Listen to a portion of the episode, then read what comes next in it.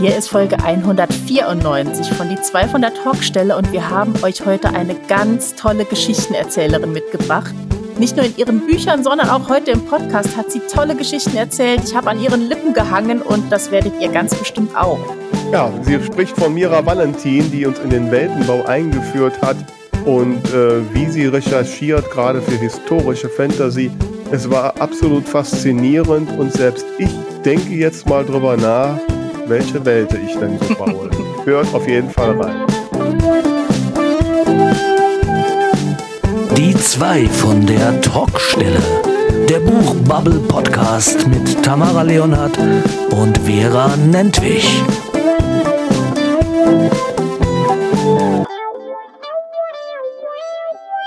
Einen wunderschönen guten Tag, Abend oder Morgen, wo immer ihr uns hört da draußen. Hier sind die zwei von der Talkstelle mit Folge 194. Mein Name ist Vera Nentwich mit leicht nasalem Klang und ich grüße die Tamara, die wesentlich gesünder aussieht als ich heute. Ja, hallo Vera, geht's dir ein bisschen besser schon? Ich hab, Ja. du hattest mir ja geschrieben, dass du flach liegst. Ja, doch, also es geht schon wieder aufwärts. Wie gesagt, es ist noch ein bisschen nasal und noch ein bisschen Husten, aber es neigt sich dem Ende zu. Also von daher bin ich guter Dinge. Hm? Gut, du neigst dich nicht dem Ende zu, da bin ich froh. Nein, nein, nein. ja, gut, das kann man jetzt so oder so sehen, aber nein, das ist, ist, ich denke, es geht noch ein bisschen. Ja, aber was gibt's denn Neues? Wo hast du dich denn erkältet? Was ist passiert? Ja, wo ich mich genau erkältet habe, weiß ich nicht. Ich war ja letzte Woche relativ viel unterwegs. Erst zum einen hatte ich ja äh, quasi meine erste, nach sieben Jahren, muss man sich vorstellen, meine erste wirklich große Lesung in Grefrath am Niederrhein, wo ja, wie einige wissen, meine Biene Hagen-Romane spielen. Hm. Und ich muss sagen, das war so ein Mega-Erlebnis. Der Saal war proppenvoll, fast 100 Leute. Mega. Die haben mir die Bücher aus den Händen gerissen. Ich habe am Ende jubelnden Applaus bekommen. Sehr, sehr cool. Super. Dann hat mich direkt noch die, der Chef von der Werbegemeinschaft angerufen. Die haben jetzt am, am äh, kommenden Sonntag da so einen, so einen kleinen Weihnachtsevent, ob ich da eine halbe Stunde auf der Bühne äh, was machen kann. Habe ich natürlich auch gesagt, ja. Und ja, also es war toll. Also wirklich toll und äh, ich schwelge immer noch. Ne? Das glaube ich. Das, äh, Mhm. Ja, und ansonsten Ja. ist das ja sowieso so meine Zeit. Ne? Jetzt so äh, offiziell startet ja jetzt der, das Taschenbuch von Frau Appeldown und der tote Bademeister am, am Donnerstag. Das E-Book ist ja seit 21., also seit letzter Woche raus. mhm. Bist du zufrieden mit dem Start? Ich habe ja diesmal äh, Tolino und Amazon gleichzeitig gestartet. Mhm. Äh, also man merkt schon deutlich, dass der, dass der Kindle Unlimited Umsatz fehlt. Mhm. Das ist schon, ist schon einiges. Ne? Äh, und bis jetzt ist es noch nicht so, dass das durch Tolino in irgendeiner Form aufgefangen wird. Okay. Ich muss mal sehen. Ich, ich habe jetzt auch zur Unterstützung äh, mal eine Amazon-Anzeige äh, eingestellt, um, glaube ich, das damit ein bisschen ausgleichen kann. Mhm. Muss ich mal sehen, wie da so die Erfahrungen sind. Muss man wahrscheinlich auf eine längere Strecke sehen. Es dauert ja auch bis jetzt so die ersten Werbeplätze von Tolino greifen. Vielleicht noch im halben Jahr mal sehen, ob es sich gelohnt hat oder nicht. Ne? Ja, Sonst mache ich ja. das beim nächsten Mal wieder anders. Aber ich liebe ja vom Grundsatz her so diese Buchstartzeit, wenn viel passiert. Jetzt, Mhm. Ich habe jetzt gerade eine Leserunde gestartet, beziehungsweise die Auslosung gemacht, gestern die Bücher gepackt und an die Teilnehmerinnen ähm, geschickt und die ersten Rezensionen kommen schon und heute Morgen kam schon eine, es wäre das spannendste Buch, was ich je geschrieben hätte. Mhm. Das tut einem gut und es fällt einem auch jedes Mal so ein Felsblocken von der Seele, Ja, ne, wenn man das ja. so am Anfang kriegt. Und äh, nein, auf, das war, das ist toll, ja.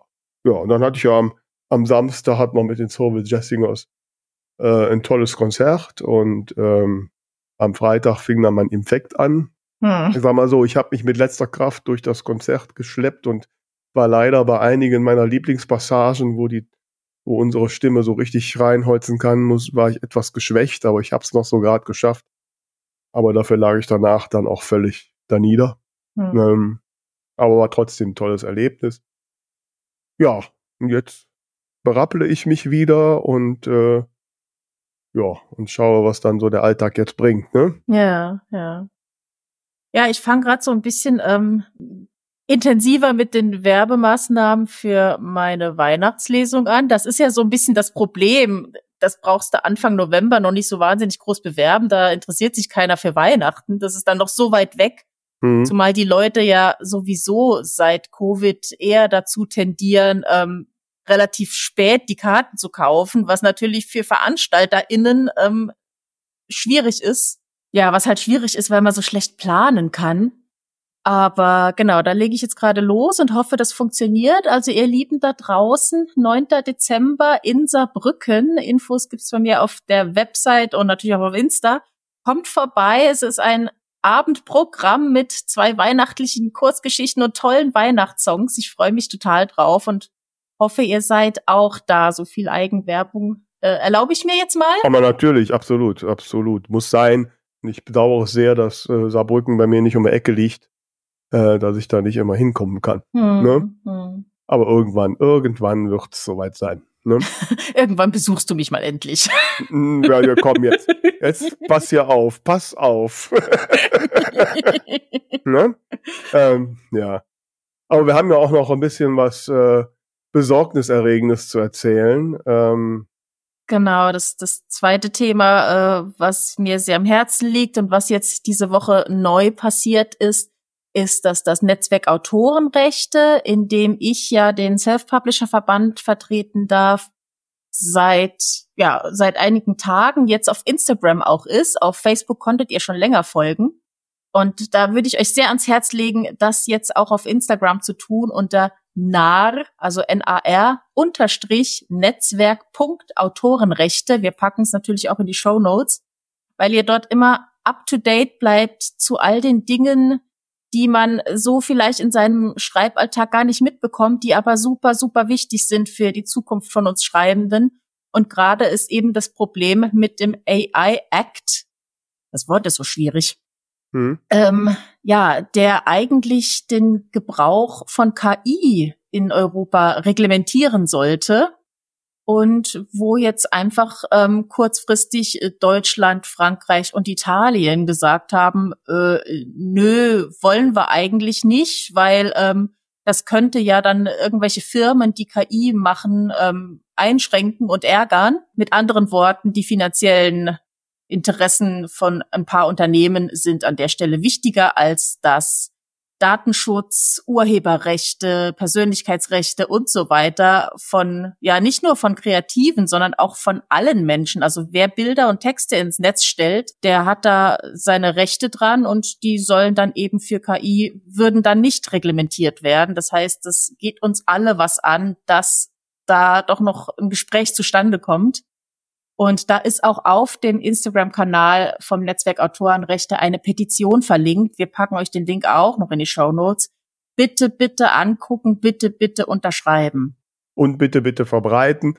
Es gab ja auch jetzt äh, Ende letzter Woche einen offenen Brief des Netzwerks Autorenrechte an, an die relevanten Stellen unserer Regierung, an den Bundeskanzler, an den Justizminister, weil äh, es schon schockierend war oder ist, dass ausgerechnet Deutschland äh, da ausschert, obwohl es äh, im Oktober noch eine anderslautende Einigung gegeben hat. Und da müssen wir unsere Stimme erheben, weil machen wir uns nichts vor, die Menge der Autorinnen und Autoren ist eigentlich das schwächste Glied und wird ja sehr schnell äh, übersehen. Wir müssen Lärm machen, damit äh, bemerkt wird, dass wir nicht unwichtig sind, sonst äh, werden wir zum Spielball von irgendwelchen KI-Unternehmen und das kann keiner wirklich wollen. Genau, ganz wichtig ist an der Stelle wirklich, es geht gar nicht drum zu sagen, KI ist böse, wir wollen die Nein. abschaffen, die ist da, die geht nicht mehr weg, aber es muss eben Regeln geben, dass die nicht einfach sich an jedem deiner Texte vergreifen darf äh, und die verwursteln und anderen Leuten wieder zur Verfügung stellen in, in, in Teilen oder so. Und ähm, ja, da geht's einfach drum, dass die Rechte von menschlichen Urhebern dann doch vielleicht irgendwo wichtiger sind als die Rechte einer Maschine. Hm. Das, also wenn, wenn ich diesen Satz vor drei, vier Jahren gesagt hätte, hätte ich gesagt, oh, schreibst du jetzt Sci-Fi. Hm. So, wie kriegen wir jetzt die Kurve wieder zu was Netterem? ja. ja, ne, irgendwie, also du hast ja gesagt Sci-Fi, ne? Da sind wir schon nah an der genau. Fantasy. Genau, arbeiten wir uns vorsichtig zu, vor zur Fantasy und da muss man natürlich sich die Welten auch erarbeiten. Vielleicht gibt's auch in, ich weiß gar nicht, gibt's in High Fantasy oder in, in Urban Fantasy auch KI, wenn das so. Ähm, also in Urban Fantasy, wobei dann ist es schon wahrscheinlich. Dann ist es Sci-Fi, ne? Dann ja. ist es Sci-Fi, ne? Ähm, ja. Na gut, aber auf jeden Fall, ich sag mal so Welten bauen. Ich meine, das machen wir im kleinen Stil ja quasi jeder, der so irgendeine Geschichte schreibt. Ähm, aber wie man das so richtig macht und bis hin zur Sprache und so weiter. Das lassen wir uns heute von einer Fachfrau erklären. Ja, wir wollen heute mal wieder darüber reden, wie man denn die Welten in seinen Geschichten äh, so gestaltet. Und da haben wir die Expertin eingeladen. Sie ist auch, ja, sie bezeichnet sich selber als Mutter des Cosplays. Das heißt, sie lebt quasi in ihren Büchern. Und ich habe, ich glaube, in der letzten Folge noch erzählt, wie ich auf ihrer Lesung war. Das heißt, ich kann jetzt so ein bisschen wie damals bei der Mini-Playback-Show sagen, eben noch im Drachenwinkel und jetzt auf unserer Talkstellen-Showbühne ganz herzlich willkommen, Mira Valentin. Hallo, liebe Tamara und hallo, liebe Vera. Ich freue mich sehr, dass ich heute eingeladen bin und mit euch über Weltenbau sprechen darf. Jawohl, du hast mich äh, total gefesselt bei deiner Lesung, als du so ein bisschen erzählt hast, wie das zu deinen Büchern gekommen ist. Äh, beziehungsweise vor allem zu dem einen, jetzt musst du mir noch mal kurz helfen, war es Nordblut oder es war Nordblut, ne? Das mit diesen mit diesen Kugeln und mit der Inschrift. Ja, genau, das war das war Nordblut. Jawohl. genau. Das darfst du gleich noch mal allen erzählen, weil das hat mich wahnsinnig fasziniert. Mira hat was in der echten Welt entdeckt und da eine Geschichte drumherum gebaut. Aber ähm, vielleicht fangen wir erstmal ein bisschen von vorne an, dass du mal ein bisschen erzählst, wie das denn bei dir angefangen hat, losgegangen ist, dass du ja, dich da so reingefuchst hast in das Erschaffen von Welten. Ja, also ich habe natürlich immer schon ähm, Spaß an Weltenbau im Prinzip gehabt, weil ich äh, also schon als Kind angefangen habe, irgendwie so erste Geschichten zu schreiben und habe auch immer viel Fantasy gelesen. Ähm, was ich tatsächlich nie gemacht habe, ist äh, Rollenspiel, lustigerweise. Ich glaube, das wäre voll was für mich gewesen, weil ich auch glaube, dass Leute, die das machen, auch sehr geübt werden im Weltenbau. Das hatte ich jetzt leider nicht den Vorteil. Ähm, aber das hat mir immer schon sehr Spaß gemacht. Und meine erste Reihe, die ich geschrieben habe, das war die Talente-Reihe. Das war anfangs noch für Carlsen Impress. Äh, später habe ich sie dann im Self-Publishing nochmal neu aufgelegt. Und das ist jetzt zum Beispiel, eine, also da ist der Weltenbau in unserer Welt. Das ist Urban Fantasy. Ähm, und nachdem ich damit fertig war, hatte ich äh, einfach so Lust zu sagen, ich will mal so eine ganz eigene Welt erschaffen, wo es jetzt wirklich nicht in unserer Welt spielt, sondern wo ich eine Mira Valentin Welt ganz neu, komplett von Grund auf erschaffe. Und das waren so die ersten Gehversuche, die haben eigentlich schon ganz gut geklappt, aber da habe ich tatsächlich auch noch so einige Fehler gemacht und aus denen habe ich auch gelernt. Erzählst du uns die? Ja, genau. gerne. Ich wollte es gerade notieren, nachfragen, muss ich jetzt nicht mehr. Also äh, beispielsweise habe ich eine, also ich habe das Land als als Karte aufgemalt, habe das dann später auch von einer Illustratorin ein bisschen schöner machen lassen und so. Und ähm, da habe ich sehr ja so random irgendwie meine Flüsse und Berge und was es alles so gibt halt irgendwie eingezeichnet. Und es hat einfach teilweise geografisch keinen Sinn gemacht. Zum Beispiel ging dann Fluss von einem Meer zum anderen. Na, das geht nicht. ja, aber das war so, da habe ich echt nicht drüber nachgedacht. So, ich wollte da ein paar hm. Flüsse Kanal, haben und so. Sein Kanal. Ja, bis mich dann da mal jemand darauf hingewiesen hat, äh, nee, also die, die, die entspringen in einem Gebirge und dann gehen die runter zum Meer. Ja. Und ähm, ich habe dann äh, solche Sachen teilweise später, wenn mir das dann so peinlich war, erklärt durch Magie. ja, weil ich hatte ja nie gesagt, in welche Richtung der Fluss jeweils fließt. Und äh, deswegen habe ich dann einfach in der Mitte irgendwie so einen Punkt genommen, wo irgendwelche Feen leben und die hätten dann da, um das Land zu versorgen, einen Fluss entspringen lassen, eine Quelle und die fließt von dort in beide Richtungen zum Meer. Das habe ich dann danach mal irgendwie so in die Geschichte eingebaut. Also das ist das Gute an Fantasy, dass man mit Magie solche Fehler dann teilweise noch ausgleichen kann, indem man die irgendwie erklärt. Wobei das direkt so eine Frage ähm, äh, aufwirft, die ich mir am Anfang schon notiert habe, dass ich dir die stellen möchte. so meine Frage bei diesem Weltenbau, speziell bei, bei so, ja, so, wie nennt man das dann, High-Fantasy-Welten? Ja. Gibt es da eine Grenze, was man nicht machen kann? Gibt es irgendein zu viel? Also ich glaube, ich glaube, das gibt's erstmal nicht. Aber man kann Infodump betreiben, indem man das alles, absolut alles, was man sich ausgedacht hat, unbedingt unterbringen möchte, dann später im Buch. Mhm. Also ich habe ja jetzt beispielsweise für die, die, aktuelle Reihe eine Sprache neu erschaffen, zusammen mit einer Linguistin, so eine richtige Kunstsprache, wow. Conlenk, und die funktioniert komplett. Die hat ein Konzept, die hat äh, eine Grammatik, also man könnte diese Sprache rein theoretisch sprechen und benutzen. Natürlich hat die noch nicht alle Vokabeln, aber auch schon relativ viele. Und jetzt denke ich mir, wenn ich damit zum Beispiel permanent in das Buch reingehen würde und komplett diese Grammatik erklären und dauernd die Leute damit mhm. reden lassen, die Leser wollen das nicht. Und genauso ist es, wenn ich mir, keine Ahnung, 30 Drachenrassen ausdenke und die alle haben irgendwelche Dinge, die sie können und irgendwelche Rituale, die sie pflegen. Und das muss alles und, und, und noch eine Geschichte dazu und eine Vergangenheit und eine, ein Konflikt und, und ich muss all das irgendwie in das Buch unterbringen. Ich glaube, das wird dem Leser dann zu viel. Und daher, Klar, das ist ja, also ich glaube, hm. es ist schon gut, wenn man das alles hat.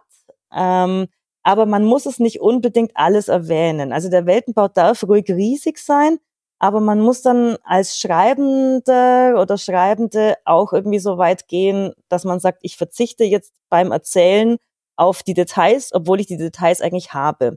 Ich glaube trotzdem, mhm. dass der Leser merkt, irgendwo unterbewusst, dass diese Details da sind und die Geschichte eine, eine, eine solide Basis hat. Mhm. Aber du hast jetzt gerade ja schon geografische Gesetzmäßigkeiten, es gibt ja physikalische Gesetze. Sind die beim Weltenbau auch ein Rahmen oder kannst du einfach mal sagen, hier gibt es einen Magier und da eine Fee und dann ist das alles anders? Nee, das sollte auf jeden Fall irgendeinen Rahmen haben. Es sollte auch alles irgendeinen Sinn haben und es muss auch in irgendeiner Form zusammenpassen. Also ich würde jetzt zum Beispiel nicht in einer, also ich würde mir grundsätzlich erstmal überlegen, was für eine Art von Welt soll denn das überhaupt sein? Also ich finde es immer gut, wenn man irgendetwas als Grundlage hat, damit man so ein bisschen eine Basis hat, die irgendwie plastisch ist und auch Recherchemöglichkeiten bietet. Auch wenn man da, also zum Beispiel das europäische Mittelalter wird halt super gern genommen für High Fantasy. Mhm. Ich kann aber genauso ein asiatisches Setting nehmen. Ich würde aber dann auch nicht unbedingt die Leute, die da drin auftauchen, zwangsläufig Samurais nennen oder wenn es, was weiß ich, so eine Wikinger ähm, Fantasy, also wenn es High Fantasy auf Wikinger-Basis ist, würde ich die Leute auch nicht Wikinger nennen weil es ist, sind ja nicht wirklich die Wikinger aus unserer mhm. Welt und es sind nicht die Samurai aus unserer Welt, sondern das ist nur eine Grundlage. Ja? Also dass ich einfach so eine solide Basis habe, ähm, wo ich irgendwo schon eine fast fertige oder eine ansatzweise vorhandene Grundwelt habe, auf die ich aufbauen kann. Also so würde ich anfangen grundsätzlich. Mhm. Genau. Ja. Mhm. Ich stelle mir das wahnsinnig kompliziert vor, so eine ganze Welt zu erschaffen. Wie machst du das denn technisch? Also hast du einfach eine Milliarde Notizblöcke oder? also lustigerweise, früher war es so, dass ich wirklich alles im Kopf hatte. Also jedes einzelne wow. Mini-Detail. Ähm, das waren aber die ersten Geschichten und da war irgendwie auch noch mehr Platz in meinem Kopf und das hat auch tatsächlich funktioniert. Und mittlerweile denke ich mir, oh weh, ob du da jetzt nicht irgendwie doch mal durcheinander kommst und äh, zumindest zu Winzigkeiten wie die Augenfarben der Protagonisten oder sowas, also das vergesse ich dann doch mittlerweile. Und deswegen bin ich jetzt dazu übergegangen, dass ich mir so grundsätzliche Notizen mache, aber das ist immer nur pro Buch ein Word-Dokument und da schreibe ich mhm. ziemlich konfus allen möglichen Kram rein.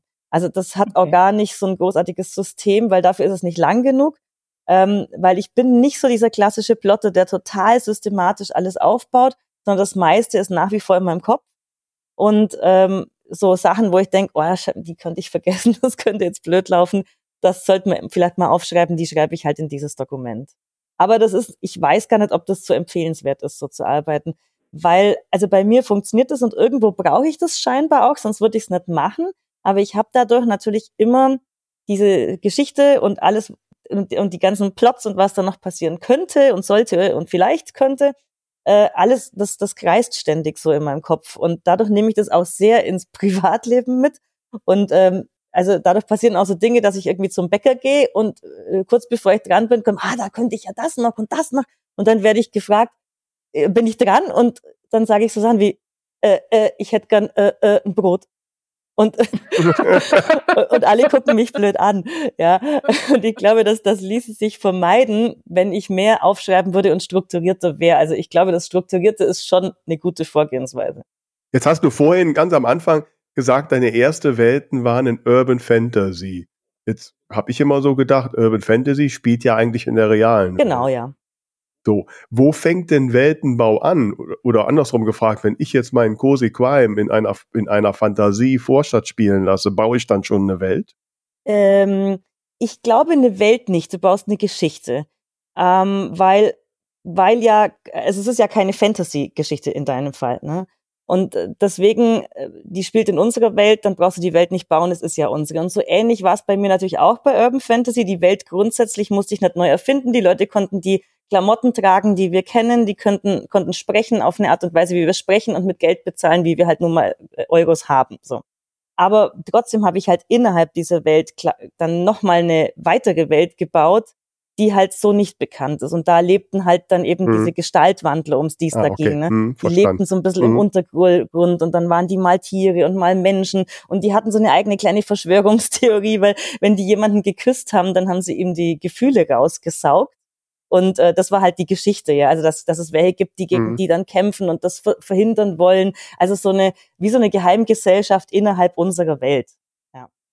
Hm. Jetzt hast du gerade auch schon so ein paar Elemente angesprochen. Du hast die Währung angesprochen, die Sprache. Äh, gibt es so eine, so eine Checkliste an Elementen, die ich besetzen muss, um eine Welt zu bauen? Also ich glaube, solche Checklisten gibt es tatsächlich ganz, ganz viel im Internet, wenn man danach sucht. Ich wüsste jetzt speziell auswendig gerade keinen Tipp, aber sowas gibt's. Aber grundsätzlich können wir das natürlich mal versuchen hier zu erstellen. Grundsätzlich hat, hatte ich ja schon erwähnt, Geografie. Also die Geografie ist ganz wichtig, dass man sich da einfach mal überlegt. Also man kann natürlich da einfach mal nur so irgendwie sage ich mal, ein Land hinklatschen und das irgendwie mit Städten besetzen man kann äh, das strukturieren, aber manchmal gibt auch schon die Geschichte so ein bisschen vor, wie dieses Land aussehen soll. Aus ein Beispiel von mir aus meinem aktuellen Buch ist es so, die Gottheit ist ein, ein Stern, der vom Himmel fällt und er schlägt erstmal im Süden einmal auf, bäumt sich dann nochmal auf und landet endgültig dann im Norden dieses Kontinents. Und dann ist natürlich schon mal vorgegeben, da wo der jetzt gelandet ist, dort muss ein riesiger Tempel hin, weil da liegt ja die Gottheit. Und um den Tempel rum müssen sich die ganzen Hauptstädte der drei Völker irgendwie gruppieren, weil die wollen ja alle nah an diesem Tempel sein. Und unten, wo der zuerst aufgeschlagen hat, da ist noch so ein seliges Land, also wie so eine zweite Kultstätte, da muss auch noch was passieren. So habe ich also durch die Geschichte schon mal grundsätzlich vorgegeben, so ein bisschen, wie dieses Land aussieht und wo zumindest die größten Städte sind und wo ganz grob äh, sich was abspielt. Also manchmal gibt die Geschichte das halt einfach schon vor im, im besten Fall. Also ich denke, man kann äh, die Geografie auch komplett am Reißbrett planen, aber ich habe eher so den Eindruck, ähm, wenn man mit einer Geschichte schon eine Weile schwanger geht, ergibt sich die Geografie sehr von selbst.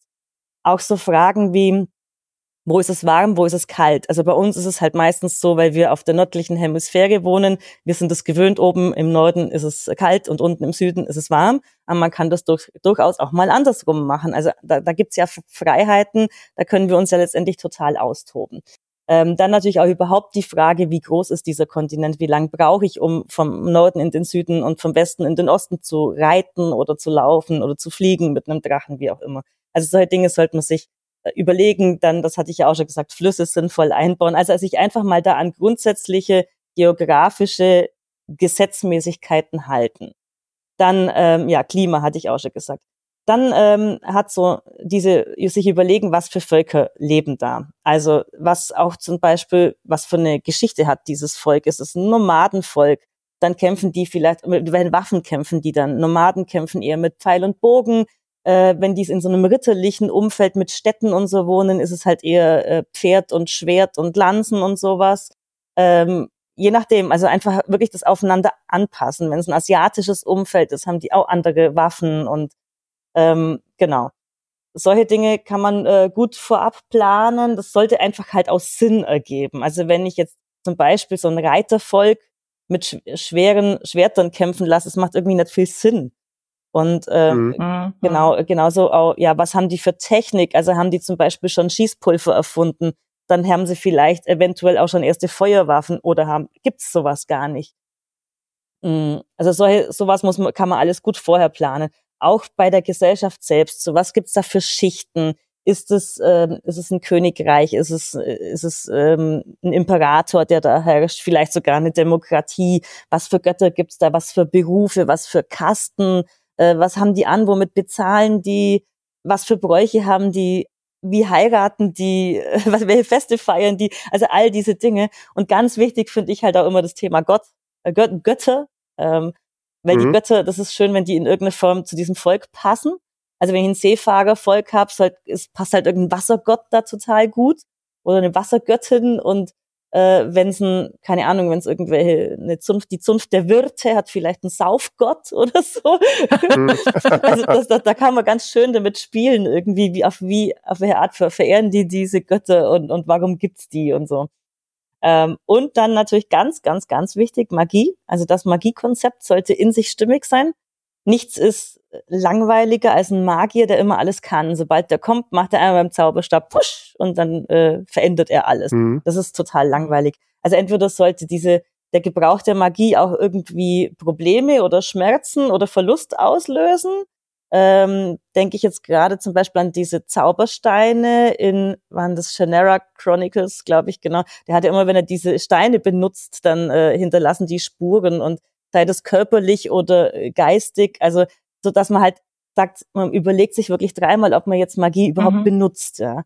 Oder eben, wir haben in ähm, Minen der Macht jetzt eine, ein Magiekonzept, wo quasi theoretisch jede Magie wirken kann über gewisse Steine und man ritzt eine Rune da rein, dann wird dieser Zauber aktiviert, aber jeder kann nur bis zu drei Zauber haben, denn wenn er eine, eine vierte Rune ritzt und einen vierten Zauber hat, dann wird er langsam wahnsinnig.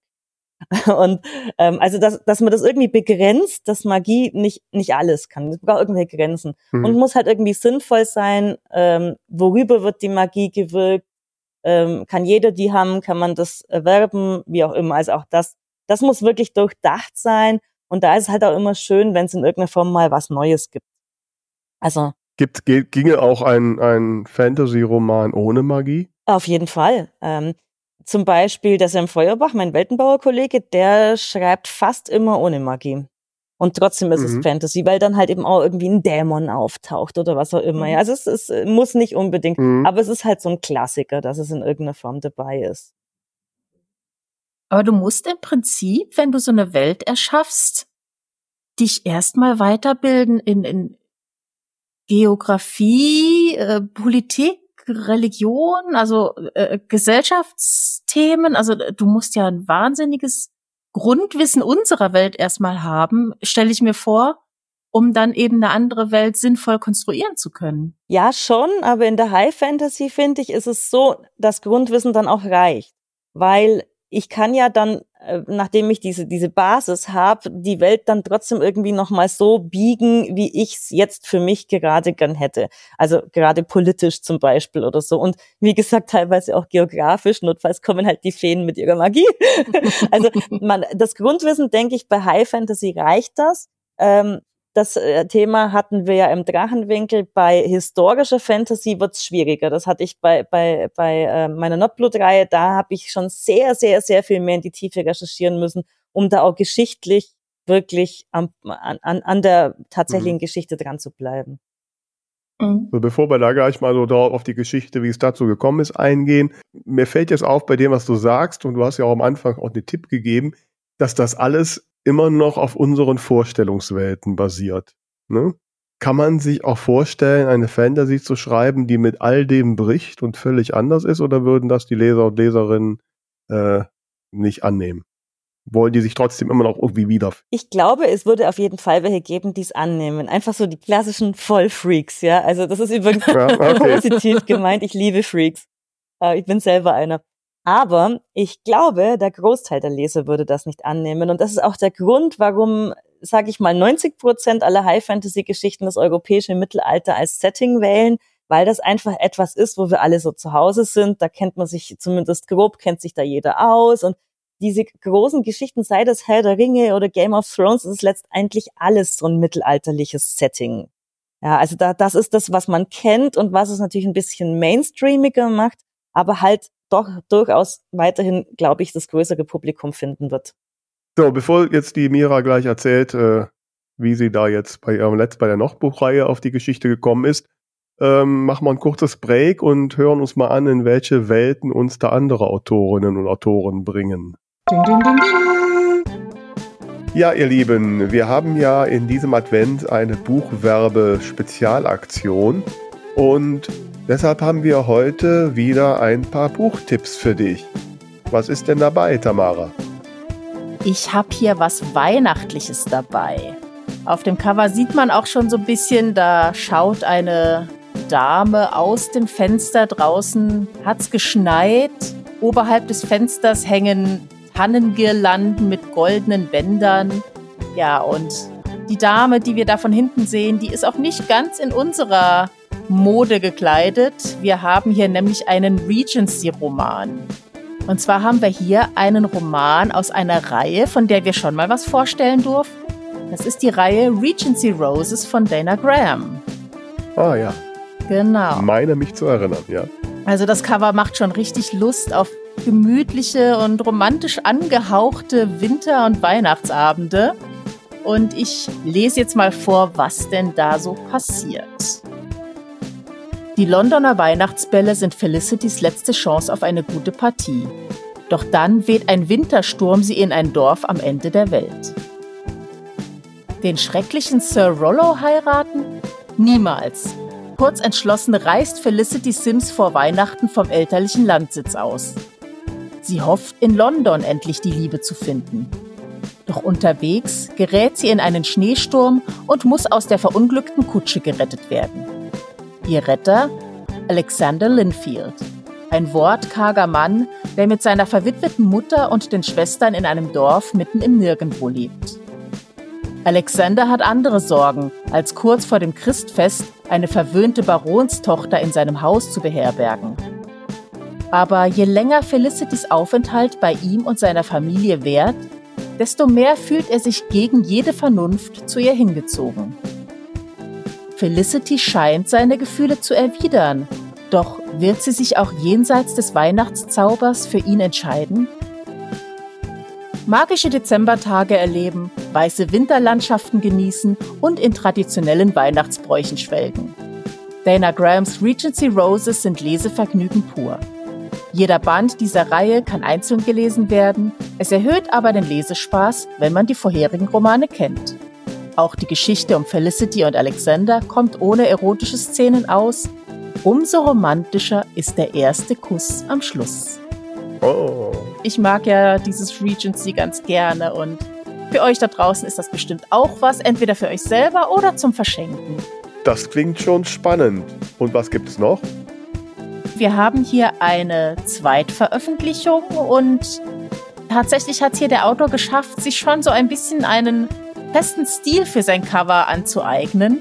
Wir haben einen dunklen Hintergrund und ein Objekt in der Mitte, das in einem gelb gehaltenen Fadenkreuz steht. Wer unsere Buchtipps bisher aufmerksam verfolgt hat, dem kommt das vielleicht schon bekannt vor. Ja, ich habe ne, hab eine Idee. Jawohl. Im ersten Buch war es, glaube ich, ein Auge, was in dem gelben Fadenkreuz zu sehen war. Dieses Mal ist es eine Schwebebahn. Ach, das ist ja. Wo könnte das wohl spielen?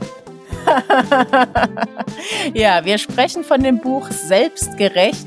Nicht selbstgerecht, sondern selbstgerecht mit Ä von Dirk Osigus. Ein Wuppertal-Thriller. Genau, und ich würde sagen, wie immer, lese ich dir jetzt mal den Klappentext. Ein Bombenanschlag hält Wuppertal in Atem. Wer sprengt eine Stadtbibliothek in die Luft? Und warum richtet sich eine Nachricht des Attentäters an Hauptkommissar Frank Gerste persönlich? Währenddessen macht Gerstes Mutter, ehemalige Rechtsanwältin, ihm Feuer unter dem Hintern. Sie hat einem angefahrenen Radfahrer das Leben gerettet, hält den Unfall jedoch für einen Mordanschlag. Gerste will davon nichts wissen, bis sie ihm die Augen öffnet. Irgendjemand hat nicht vergessen, was letzten Sommer passiert ist. Ein packender Thriller nach dem Stichwort Wer auf Rache aus ist, der grabe zwei Gräber. Mhm. Ja, klingt spannend und spielt ja quasi vor meiner Haustür. Mhm. Ähm, sollte man mal auf jeden Fall mal reinschauen, nicht? Hm. Jawohl, also ihr wisst Bescheid. Selbstgerecht mit Ä und zwar mit gelbem Ä von Dirk Osigus. Der Wuppertal-Thriller perfekt für schöne Winterabende, wenn ihr es euch ein bisschen spannend machen wollt zu Hause. Ding, ding, ding, ding. So, da sind wir wieder. Ja, die Tamara hat es ja vorhin schon mal angekündigt und äh, du hast ja deine die Entstehungsgeschichte von der Nordbuchreihe war's. Ähm, ist ja eine ganz Nordblut. Nordblut. ist aber auch ein Nordbuch. Nordblut. Nordblut. Ähm, die war ja ganz speziell, weil du ja quasi einen realen Ansatz als Auslöser genommen hast. Ne? So. Ja, erzähl mal, wie genau war das? Ja, genau. Also grundsätzlich ähm, bin ich jemand, der zum Beispiel auch so von so Sachen wie Vikings total inspiriert ist. Ich weiß, das kennen ja wahrscheinlich die meisten. Das ist diese Netflix-Reihe ne, mit den Wikingern. Und in diese Richtung sollte das eigentlich auch gehen. Das ist ja tatsächlich schon so ein bisschen mehr Fantasy, wobei das schon auch an der tatsächlichen Geschichte entlanghangelt, aber sich halt wirklich Riesenfreiheiten nimmt. Und äh, ich habe sehr schnell, und zwar schon auf den ersten Seiten, als ich die Geschichte geschrieben habe, äh, gemerkt, dass ich damit nicht zufrieden bin. Also dass ich für mich nicht damit leben kann, dass ich jetzt irgendwelche Jahre überspringe oder irgendwie Dinge einbaue, die gar nicht so gewesen sind. Weil, ja, ich erzähle ja zwar eigentlich eine erfundene Geschichte, aber da kommen halt eben real existierende Persönlichkeiten vor.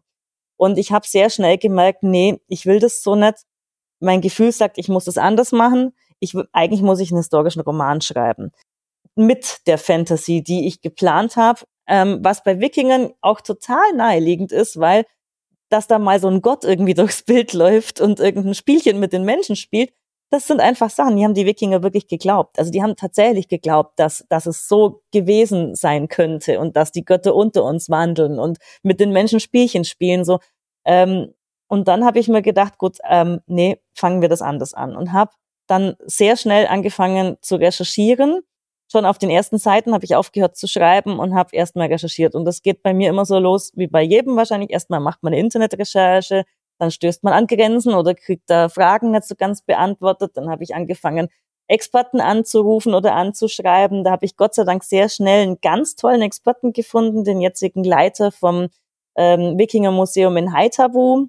Dr. Matthias Toplak, der ist super und der hat Gott sei Dank sich bereit erklärt, mir da zu helfen. Und er hat wirklich immer wieder, ist der eingesprungen, wenn ich nicht weiterkam, auch mit Büchern. Ich habe eine ganze Wikinger-Bibliothek angesammelt. Und wenn weder er, also wenn weder Internet noch Bücher noch der Experte mir helfen konnten, dann habe ich selber ausprobiert. Weil zum Beispiel auch ein Experte wird mir nicht sagen können, wie fühlt sich das an, so ein Schiff zu rudern. Also habe ich eins gemietet und habe mir wow. 14 Aha. Freunde gesucht. Es war eine, hab ich, hatte, ich hatte da Geburtstag. Es war eine tolle Geburtstagsparty mit 14 Leute eingeladen, die mich übers, über die Ruhe rudern auf einem Wikinger-Schiff. Und ich stand am Steuerruder und habe hab schön gesteuert. Manchmal habe ich auch selber gerudert. Und ähm, da, also dadurch habe ich ein ganz anderes Gefühl einfach dafür gekriegt. Ich bin auch viel gereist und natürlich war ich in und habe mir da alles genau angeguckt und war auf Island und habe mir dieses, dieses Haus angeguckt, in dem Erik der Rote gewohnt hat. Und ich habe wirklich einfach auch viel selber ausprobiert, um das irgendwie besser zu fühlen und besser da reinzukommen. Ja, und so entstand dann einfach eine Geschichte, die, auf die ich wirklich stolz bin, weil so viel Arbeit und so viel Herzblut drinsteckt und die, glaube ich, auch von, von Band zu Band, was das angeht, so ein bisschen besser wird, weil ich natürlich immer noch tiefer in diese Wikinger-Welt drin war. Also ich denke, das merkt man halt auch, wenn da so viel dahinter steckt. Und ich liebe es, wie du strahlst, wenn du das erzählst. Also da, da sieht man ja wirklich das Her Herzblut schon. Ähm, und ich glaube, das gibt einem ja auch ganz viel. Also ich meine, ich, ich schreibe jetzt selbst kein Fantasy, aber wenn ich recherchiere und mit Leuten spreche und so, dann erfahre ich ja Dinge oder habe Kontakte, die wären nie zustande gekommen, wenn ich dieses Buch nicht geschrieben hätte. Ja, genau. Das ist überhaupt, finde ich, also eine große Chance auch für uns als Autorinnen und Autoren, dass wir irgendwie diese Möglichkeit der Recherche nutzen. Weil das, ich finde, das bringt uns persönlich weiter und das äh, bringt auch ganz, ganz tolle Erfahrungen, die wir wieder im Buch schildern können und das trägt zu unserer persönlichen Weisheit einfach auch bei. Ja, und ich habe die Erfahrung gemacht, äh, wenn man irgendwo hingeht, ganz egal wohin und sagt, ich schreibe ein Buch, ich habe da ein paar Fragen, dass eigentlich alle Leute sehr bereitwillig Auskunft geben. Total. Ähm, und ähm, Ich erzähle das eigentlich auch immer in meinen Lesungen, je nachdem, welche Recherchen ich da gemacht habe, wie ich im Aston Martin Store war und den Aston Martin angeguckt habe. Ich durfte leider nicht Probe fahren, aber egal. Ein anderes Thema gerade bei, wenn man so tief recherchieren muss, was du jetzt gerade auch geschildert hast, das ist ja sehr viel Aufwand, sehr viel Zeit, da kann man sich ja auch ein bisschen drin verlieren. Hast du einen Zeitplan oder machst du einfach so lange, bis du das Gefühl hast, so jetzt kann ich? Also ich glaube, es ist nicht schlecht, sich so einen Zeitplan zu setzen. Ich habe das tatsächlich nicht gemacht. Also ich habe da, da fast schon so einen journalistischen, ich bin ja ursprünglich Journalistin gewesen und da war das halt auch immer schon so, dass ich viel recherchiert habe und so ein, wie so ein Zwang verspürt habe. Ich muss ein Thema so tief beleuchten, bis ich zufrieden bin und bis ich den Eindruck habe, ich habe es wirklich jetzt verstanden. Und ähm, das habe ich halt da dann auch gemacht und habe schon gemerkt, dass ich mich verliere. Also es war wie, wenn die Recherche so ein Baum ist dann bin ich aus dem Stamm in irgendeinen Ast und von dem Ast in irgendeinen Zweig und durch diesen Zweig bis zum Blatt und dann zurück und habe festgestellt, oh, da ist noch ein anderer Zweig und ein anderes Blatt. Und bis ich dann überhaupt diesen Zweig erkundet habe und dann den Ast und dann wieder zurück und das nächste Zweiglein. Und also ich kam überhaupt nur mal zurück zu diesem Stamm, wo ich ja eigentlich bleiben wollte. Und ich glaube, so geht's vielen, die viel recherchieren. Und ich habe mir dann gedacht, jetzt musst du dich entscheiden, entweder gehst du jetzt diesem journalistischen Zwang weiter nach, den du da verspürst und den du irgendwie befriedigen willst. Oder du schreibst es halt einfach nicht mit dieser tiefen Recherche. Das ist dann halt einfach so. Das wird auch so funktionieren, das Buch. Ich konnte das nicht. Also ich musste, ich habe mich wirklich, ich habe dann auch tatsächlich Angst gehabt, ob ich das schaffen kann, das Buch überhaupt in einer Zeitspanne zu schreiben, durch diese viele Recherche, dass ich überhaupt noch genug Geld verdiene damit, weil weil das wirklich schwierig war. Und auch meine äh, Weltenbauer-Kollegen, die haben zu mir gesagt, lass das, mach das, das du, du, du, du kommst in Teufelsküche, wenn du so weitermachst. Aber ich konnte es, es nicht anders und ich habe es durchgezogen. Es war im ersten Buch extrem schwierig. Ich glaube, da habe ich echt ein Dreivierteljahr recherchiert und ein Vierteljahr geschrieben. Beim zweiten war es etwas weniger und beim ab dem dritten habe ich gemerkt, jetzt bin ich so tief drin, jetzt muss ich nur noch hin und wieder nachrecherchieren. Und dann lief's auch. Und dann war ich auch glücklich. Ich habe dann fünf Bände insgesamt geschrieben. Aber ich weiß echt nicht, ob ich das jedem, also ich würde das, glaube ich, Leuten empfehlen, so vorzugehen, die nicht davon leben müssen und die sagen, ich kann mir das leisten, ich will einfach ein ganz tief recherchiertes Buch schreiben. Aber man kann auch, Gott sei Dank hat es bei mir trotzdem geklappt, aber ich glaube, man kann, wenn man davon leben muss, auch in Teufelsküche kommen, wenn man diesen Weg geht. Es ist schon schwierig, man muss sich das überlegen, ob man das machen will so. Jetzt, wie sehr hat sich denn so deine, die Grundidee, du hast ja eine Grundidee für die Geschichte, wie sehr hat die sich durch die Recherche verändert? Abartig. also zu 90 Prozent anderes Buch. Ja. Okay. Gut. Also ist halt auch eine Gefahr bei Recherche, ja. ja, ne? Man, das, ja. ja, aber bei hm. Gefahr oder, oder vielleicht auch irgendwie eine, eine gute Möglichkeit, um noch was Besseres mhm. draus zu machen, weil, weil da ja Dinge auftan, wo man denkt, boah, wie geil ist das denn? Da wäre ich ja selber nie drauf gekommen. Und da denke ich mir jetzt noch eine Geschichte zu aus. Ja, ich bin immer so froh, wenn ich dann mal so eine Idee habe, die mich packt. Dann habe ich mal ein bisschen Angst, dass irgendwas passiert und, und mir sagt, dass die Idee nicht funktioniert. Ja, dann muss ich mal wieder neu ausdenken. Ähm, ja, aber man muss sich drauf ja. einlassen, da hast natürlich recht. Besser als dass die Leser und Leserinnen nachher sagen, das war nix. Ja.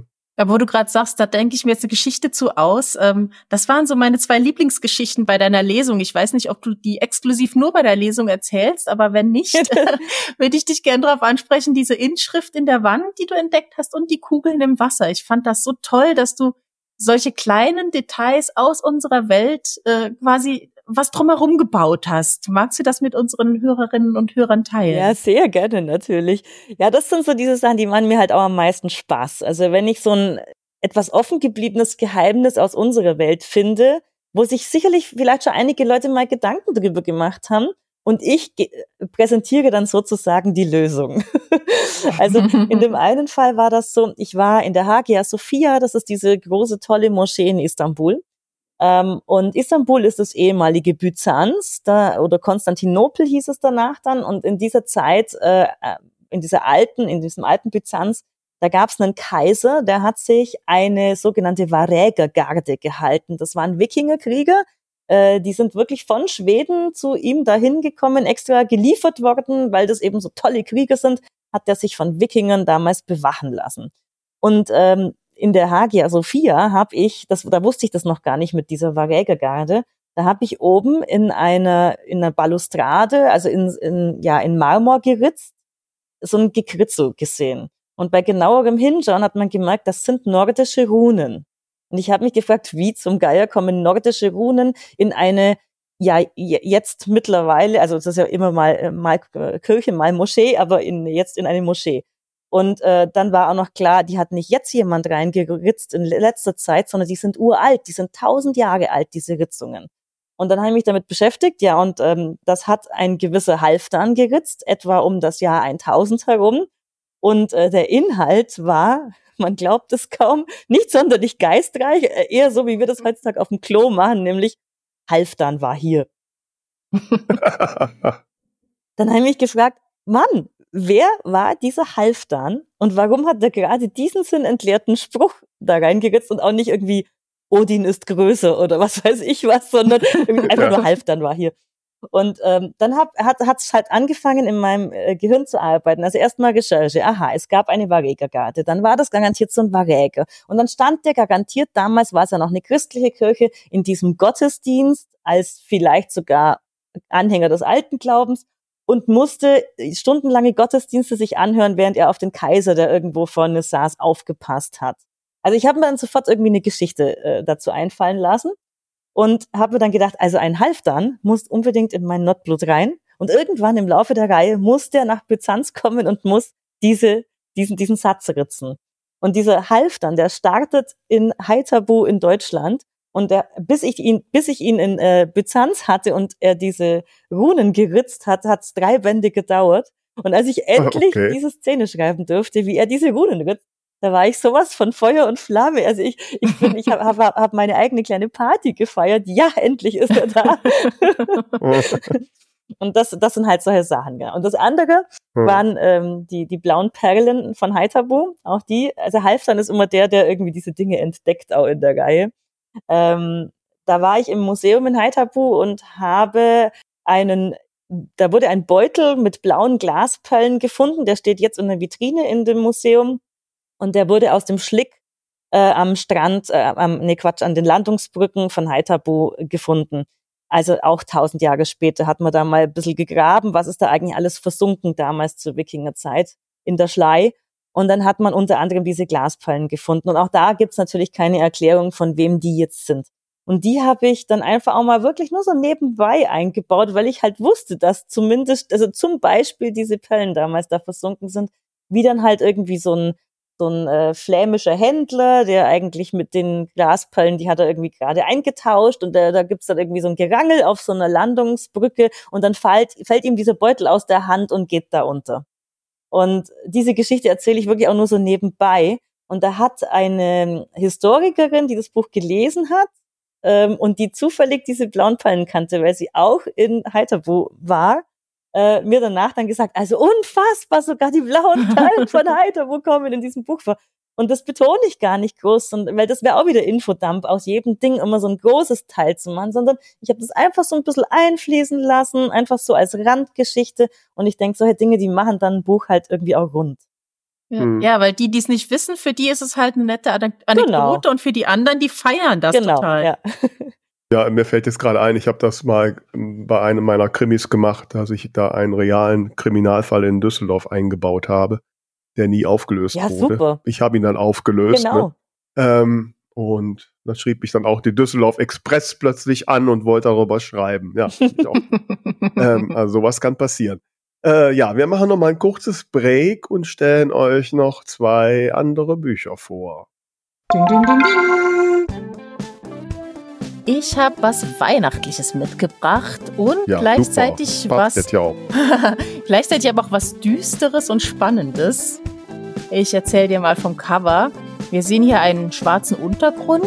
Darauf wurde ein wenig Puderzucker verstreut und da sind zwei Plätzchen. Eins ist angebissen, sieht fast ein bisschen aus wie ein Gesicht. Eins wurde schon geklaut, das sieht man daran, dass dort der Puderzucker fehlt. Und Dazwischen überall rote Flecken. Ich hoffe, es ist Marmelade, es könnte aber auch Blut sein, man weiß es nicht so genau. Ja.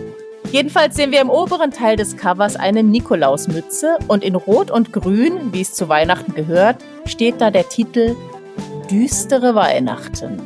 Wird doch keiner einen Nikolaus umgebracht haben. Oder hat der Nikolaus jemanden umgebracht? Oder so rum, genau. Das kann man rausfinden in diesem Buch, geschrieben von Cat von Arber. Und das Besondere ist, es sind 24 Kurzgeschichten. Das heißt, ihr könnt jetzt im Advent jeden Tag eine lesen oder wenn ihr es ein bisschen später kauft, vielleicht jeden Tag zwei. Die Autorin hat uns aber auch verraten, man kann es auch durchaus außerhalb des Advents lesen. Und jetzt erzähle ich mal kurz, was man denn da so erwarten kann. Der Klappentext ist eher kurz, deswegen lese ich nachher gleich mal ein wenig ins erste Türchen, nenne ich es jetzt mal rein. Weihnachten ist nicht immer ein Fest der Liebe und Besinnlichkeit. In diesem Kurzgeschichtenroman ist die Weihnachtszeit geprägt von Mord, Unfällen und Rachegelüsten. Bist du bereit? Ja, dann erwartet euch unter anderem Geschichte Nummer 1, die da heißt Advent, Advent. Und so beginnt. Bald ist Weihnachten und der einzige Wunsch, den ich habe, ist der, endlich meine Familie wiederzusehen.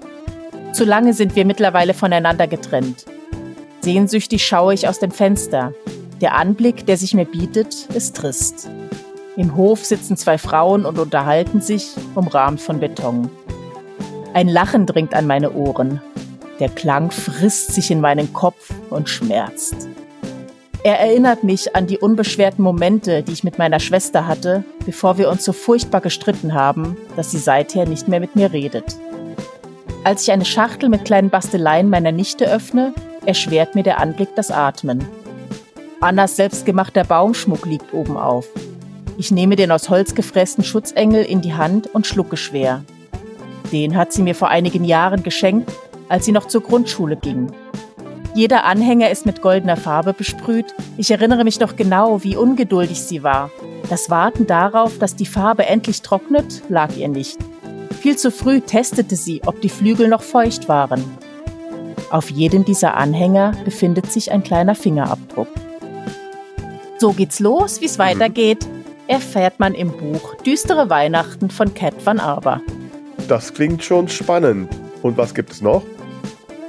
Ja, Vera, ich erzähle dir mal wieder zuerst ein bisschen was vom Cover. Und das ist hier in ja, einer Farbe plus schwarz und weiß gehalten. Wir sehen einen Ausschnitt eines Herrenanzuges mit grauer Krawatte. Und darüber steht in lilafarbener Schrift der Titel des Buches. Und zwar lautet dieser Tobaksplitter. Und der Autor hat uns verraten, der Titel setzt sich zusammen aus harter Tobak und Erinnerungssplitter. Okay. Was ist es denn für ein Genre? Ist es ein Thriller oder sowas? Es ist, ähm, ja, ich habe ein bisschen reingelesen und es sind, ist eine Sammlung von Kurzgeschichten und jede Kurzgeschichte setzt sozusagen wie ein Splitter ein Stück mehr des Puzzles zusammen. Ich lese dir mal ein bisschen vor, was hier dazu geschrieben wurde. Erinnerungssplitter, die harter Tobak sind. Texte zum Lachen und zum Weinen entstanden über Jahre gesammelt in einem Band voller kurzer Geschichten, die eine sehr persönliche Reise in die Welt des Autors erlauben. Erfahrungen in der Psychiatrie, Identitätssuche und Entschluss zur Geschlechtsangleichung sowie Kindheitserinnerungen sind hier vereint. Kurz gesagt, alles das, was der liebe Gott verboten hat, wenn man ihn fragt, wie man sein erstes Buch gestalten sollte. Sehr schön. Ja, da sind Sie ja bei uns richtig. hm. Genau, eine kleine Info steht auch noch im Buch drin, die würde ich dir auch noch eben vorlesen. Von der Psychiatrie durch menschliche Abgründe über Transsexualität bis hin zur Kindheitserinnerung. Durch diese Sammlung kurzer Geschichten zieht sich ein roter Faden. Je mehr man von ihnen liest, desto näher kommt man dem Wesen des Autors. Diese Texte und Fragmente, ob erfunden oder wahr, sind nicht stromlinienförmig, sie sind nicht artig, sondern eigen und auf ihre Art anders. Splitter für Splitter zeigen sie ein Bild von Ingo S. Anders. Ah, okay. Ich wollte gerade fragen, wie heißt der Autor? Dann hast du mir gesagt. Also, wer diesem Autor auf die Spur kommen möchte, er schreibt unter dem Namen Ingo S.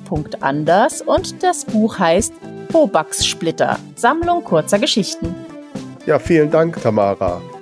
Und wenn du auch möchtest, dass wir dein Buch im nächsten Jahr in einer unserer Podcast-Folgen vorstellen, dann schreib uns einfach ein E-Mail an alle at 2 von der Talkstelle.de und wir senden dir alle Details. Und vielleicht sprechen wir schon bald über dein Buch. Ding, ding, ding, so, da sind wir wieder. Ähm, ja, ich muss gestehen, ich finde das einerseits ganz faszinierend, sich so Welten zu bauen. Ähm, wie gesagt, ich, ich schreibe ja jetzt eher Cozy Crime und habe mich jetzt bei meinem meiner äh, äh, Frau Appelorn-Reihe habe ich mich dafür zu entschieden, das in einer fiktiven Stadt spielen zu lassen. Und da merke ich jetzt schon beim zweiten Band, dass ich mich, dass ich schon genau aufpassen muss, dass alles noch genau da ist, wo ich es vorher mal hingebaut habe. Man neigt ja dazu, sich schnell mal das Restaurant dahin zu bauen, was man braucht und so. Und ja, ja aber Springfield gesagt, ist ja auch in jeder Folge anders. ja, gut. Ja, gut, ich habe da noch. Jetzt hast du ja gerade gesagt, äh, am Anfang gesagt, dass du nicht so viele Notizen dir machst. Äh, äh, wie merkst du dir das denn? Hast du dann trotzdem die große Landkarte an der Wand hängen oder? Ja, tatsächlich eine Karte habe ich eigentlich meist und da gucke ich auch öfter mal drauf. Also ähm, die sind entweder von mir selbst gezeichnet oder irgendwie so mit Incarnate kann man die ja auch toll bauen, auch schon mit mit mit äh, irgendwie so ein bisschen ja, dass es schöner auch aussieht. Also eine Wie heißt dieses Tool? Inkarnate geschrieben, also Incarnate. Das ist ein Tool, Aha. ich weiß jetzt gar nicht, ich glaube schon, dass es was kostet, ist nicht ganz kostenfrei, glaube ich. Aber es ist jedenfalls, also es rentiert sich total. Da kann man ganz, ganz tolle Karten damit bauen. Auch veröffentlichungsreife okay. Karten, also echt ein Tipp für Self-Publisher auch. Ähm, oder ansonsten einfach für sich selbst, um, um einfach diese Welt etwas plastischer vor Augen zu haben. Das habe ich tatsächlich schon, diese Karte. Ähm, und ansonsten ist es eigentlich nur so, ich habe ja dieses kleine Dokument erwähnt, in dem ich so die wichtigsten Sachen sehr recht konfus leider aufschreibe. Ähm, das öffne ich auch hin und wieder. Aber ich glaube, wenn jemand so ein bisschen strukturierter äh, vom Grundsatz her einfach ist als ich, ich also ich, ich bin unstrukturiert und chaotisch, das weiß ich. Ähm, und das ist auch nichts wirklich Positives, ähm, dann glaube ich, macht es auch Sinn, wenn äh, der oder diejenige sich mal mit so beispielsweise so Tools ähm, beschäftigt wie, ach, wie heißt denn das Schreibprogramm? Nicht Scrivener. Papyrus, genau, danke. ähm, das habe ich nämlich auch. Und ich nutze halt diese ganzen Funktionen gar nicht. Aber das hat ja zum Beispiel ganz. Hm. Da hast du mit Tamara was ja. gemeinsam. Aber das ist, also ich, ich, ich äh, nutze viel zu wenig davon und denke mir oft, Mann, eigentlich hat das mega geile Funktionen, auch gerade für so Fantasy-Welten, weil es halt irgendwie Möglichkeiten gibt, so ähm, so eine Plotstruktur zu machen und äh, Personen anzulegen und die dann da auch einzubinden. Also ich glaube, dass es, dass es echt eine gute Möglichkeit ist. Also ich würde eher sowas vorschlagen, ja. dass man sowas mal ausprobiert. Ja, also ich, ich arbeite damit schon ein bisschen mehr als Tamara, aber auch noch nicht hundertprozentig. Und gerade so mit den Orten, und ich, mir ist das jetzt aufgefallen, als ich an dem zweiten Band gearbeitet habe, das sind ja manchmal so Kleinigkeiten. Geht die aus dem Haus rechts rum in den Park oder geht sie links rum in mhm. den Park? Ne? Ähm, so. Und wenn du jetzt so eine Welt baust, ich meine, wie detailliert, da musst du ja wirklich jede Gasse, wo deine Figuren gehen, wissen. Nee, ich muss sagen, das habe ich tatsächlich im Kopf. Also das ist ein Film. Also ja? ich habe wirklich einen extrem, extrem detaillierten Film in meinem Kopf, wo ich ganz genau weiß, wo muss der laufen, wo geht er lang, was sieht er unterwegs. Und das ist auch immer wieder gleich. Das habe mhm. ich tatsächlich als Film abgespeichert.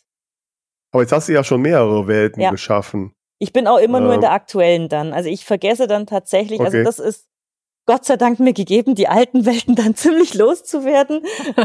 ähm, das, da bin ich dann wirklich, ist es dann ein bisschen tricky, wenn ich, wie jetzt zum Beispiel mit den fünf Federn, noch ein, ein zusätzliches Gemeinschaftsprojekt noch am Laufen habe und switche zwischen meinem Projekt und dem. Da wird es manchmal schon so ein bisschen tricky. Und noch mehr ist es natürlich, wenn du mit anderen Autoren eine Welt gemeinsam machst, dann hat unter Umständen jeder einen Film im Kopf, der aber nicht unbedingt dem Film des anderen Autors oder Autorin entspricht. Mhm. Und da, da, da geht es dann tatsächlich auch darum, also wir tauschen uns zum Beispiel ganz, ganz oft gegenseitig aus, ja, wie stellst du dir das denn jetzt hier vor? Weil ich glaube, anhand deines Textes, dass deine Vorstellung anders ist als meine und wir malen uns auch ganz oft auf, wie wir, also zum Beispiel, wie sieht meine Küche aus oder wie sieht irgendwie irgendwas aus, irgendein Tor oder, also wir malen wahnsinnig viel und, und mhm. erklären uns auch gegenseitig viel. da wäre ich dann schon raus, mehr malen. Ja, wir, wir auch nicht. Das, ist, das darf man auch keinem Mensch zeigen, was da teilweise rauskommt. Aber das finde ich ja sowieso so, so verrückt, dass dieser Film im Kopf bei den Leserinnen und Lesern ein anderer ist als in meinem ja. Kopf. Das macht mich völlig kirre. Wobei ich lustigerweise bei meinem ersten Buch, was ich ja letztes Jahr nochmal neu rausgebracht habe, ähm, gibt es ein Büro. Und bei mir entstehen so diese Räume auch einfach von selbst, wie wenn man eben auch selber ein Buch liest. Und dieses Büro ist aber in den ersten paar Kapiteln sieht das anders aus. ich weiß nicht, wie das passiert ist, aber ich krieg das aus meinem Kopf so nicht mehr ja. raus. ähm, aber was ich, was mich jetzt interessieren würde, jetzt hatten wir High Fantasy und historische Fantasy, was ja dann doch unterschiedlich ist ähm, vom einfach vom Weltenbau her, vom Ansatz her. Was findest du schwieriger? Was macht dir mehr Spaß? Und was würdest du vielleicht empfehlen, wenn jemand jetzt sowas zum ersten Mal ausprobieren möchte, wie man am besten startet? Das waren jetzt drei ja. Fragen auf einmal, aber du schaffst ja, ja. das. Also ich, ich, ich persönlich finde High Fantasy erholsamer, weil ich dann nicht diesen, diesen journalistischen Zwang so extrem verspüre, weil da, wie gesagt, reichen mir so die Grundlagen und alles andere erkläre ich mit Magie und baue ich irgendwie selbst. Deswegen finde ich High Fantasy einfacher, aber das muss nicht bei jedem so sein. Weil ich, also beispielsweise, wenn jemand jetzt Geschichte studiert hat, dann tut er sich vielleicht total leicht mit äh, historischer Fantasy. Ähm, und ähm, ich glaube, der Weltenbau selbst ist natürlich wieder eine größere Herausforderung bei High Fantasy. Bei historischer Fantasy habe ich ja die Welt, die ist ja gegeben, die muss ich ja nur recherchieren. Und bei Fantasy, High Fantasy muss ich sie direkt ganz neu bauen. Also ich glaube, das ist so ein bisschen Typfrage. Für mich war es mhm, ganz mhm. klar so, dass ich historische Fantasy als wesentlich herausfordernder äh, empfunden habe als ähm, High Fantasy, denn die High Fantasy Welt, die fällt mir tatsächlich ziemlich zu. Geht sehr leicht, dass mit ja Ideen kommen. Und mhm. ähm, was macht mir mehr Spaß? das ist tatsächlich schwer, weil das wechselt. Ähm, Im Moment macht mir deshalb High Fantasy mehr Spaß, weil es einfach erholsamer ist. Also ich brauchte jetzt nach Notblut mal eine Pause von der historischen Fantasy, obwohl ich glaube, dass es mich dahin zurückführen wird. Weil, mhm. weil das diese Herausforderung und also ich lese auch sehr gern historische Bücher, auch ohne Fantasy. Das ist einfach sehr mein Ding und ich glaube, dass das eigentlich mein großes Steckenpferd ist. Und die High Fantasy ist einfach meine Erholung dazwischen. ja, kann ich gut nachvollziehen. Ich erinnere mich gut, ich war in der Schulzeit so mit neun oder zehn waren wir irgendwo in so einer römischen Therme in der Schweiz damals noch. Und da habe ich so einen Stein aufgehoben. Das hat mich so fasziniert, dass das, dass das vielleicht ein, ein Römer das in, den in der Hand hatte. Das, äh, und, und genau dasselbe Gefühl hatte ich jetzt eben mit dem Halftan. Da sind mir fast die Tränen gekommen, weil mich das so berührt hat tatsächlich. Also diese, diese Faszination, dass Menschen vor so langer Zeit das schon in der Hand hatten, ja. auch wenn ich in so einem Museum bin oder so. Und ich glaube, das ist vielleicht ein Punkt, wenn man historisch schreibt. Du kannst es natürlich eher mal anfassen gehen, irgendwo mal ein Gefühl bekommen, wie, wie schwer ist das denn? Und ähm, das, das machst du ja auch. Also du, du äh, probierst dann äh, Bogenschießen aus und, und da sind wir jetzt schon bei einem Thema, was wir natürlich heute nicht ganz auslassen dürfen, auch das Cosplay. Also du bringst dann quasi die Geschichte wieder zurück in unsere Welt.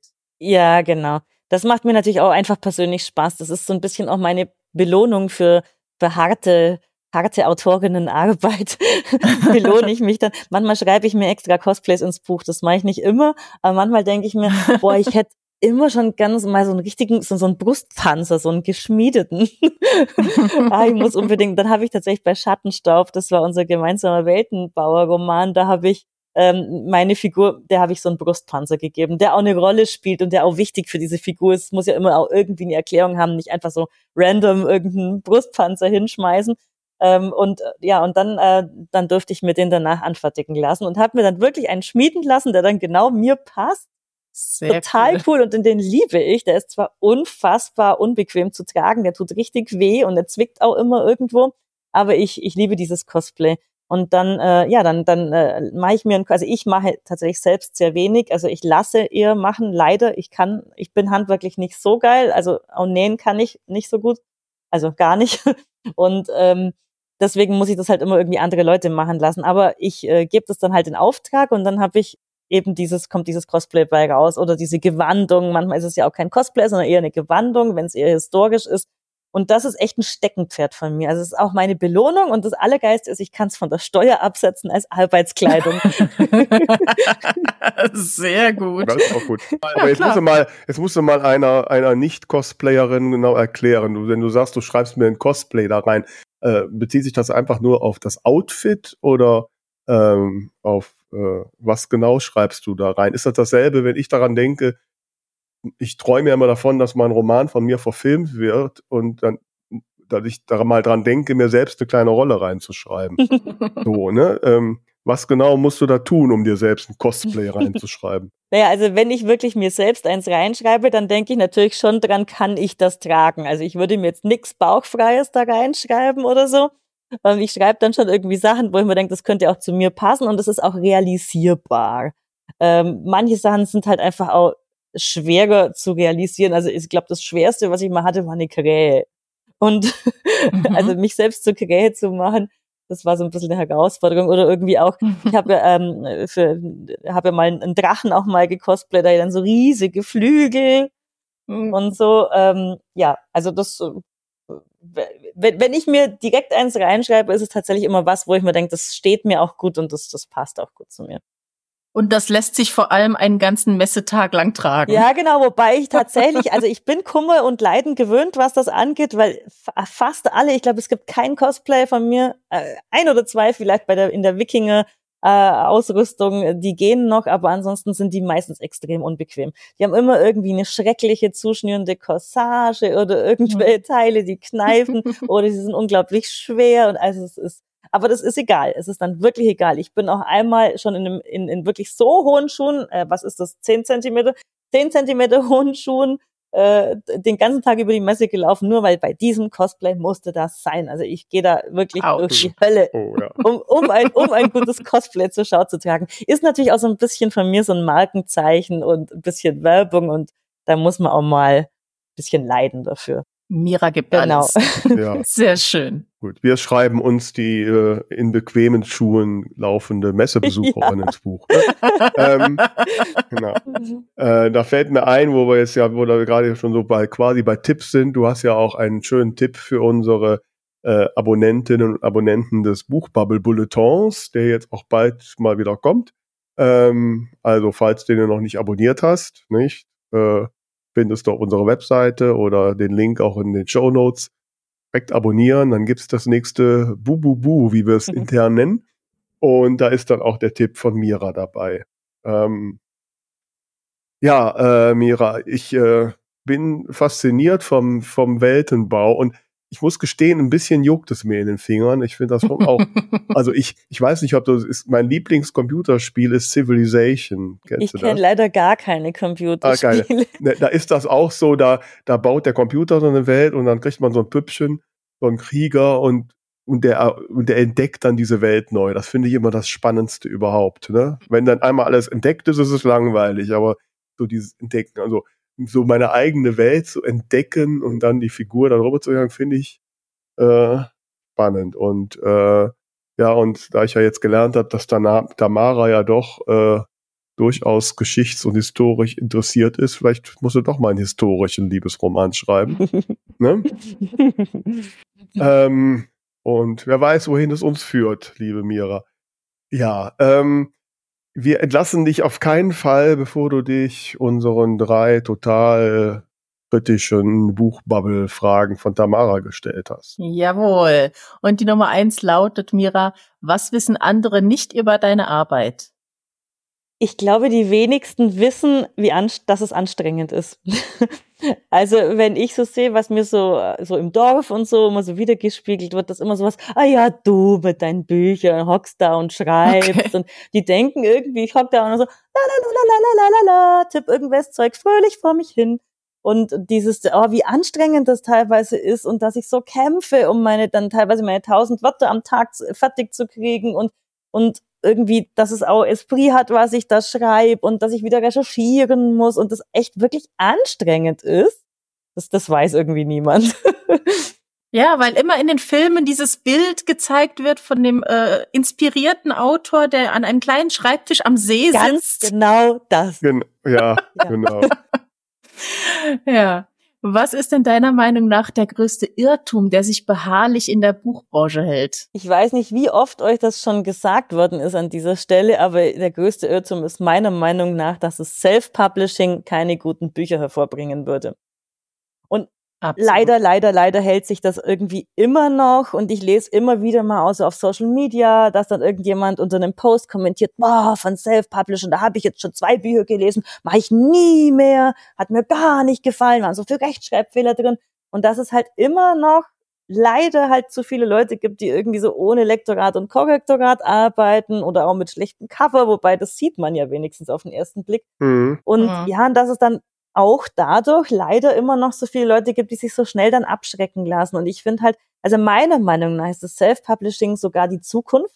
Ich sehe ja jetzt immer mehr eigentlich etablierte Verlagsautoren, die in die Richtung gehen und das mal ausprobieren. Und ich glaube, wenn die Verlage so weitermachen, auch damit, wie sie teilweise mit Autoren so umgehen, dass es irgendwann in Zukunft irgendwann gar keine Verlage geben wird, weil irgendwann alle ins Self-Publishing gehen. Eigentlich ist es so was Tolles und ich kann nicht verstehen, dass dann nach wie vor ja so viel, so viele ähm, schlechte Dinge oder schlechte Vor Vormeinungen irgendwie ja da so im Umlauf sind. Wobei ich darf ich mal reinhaken.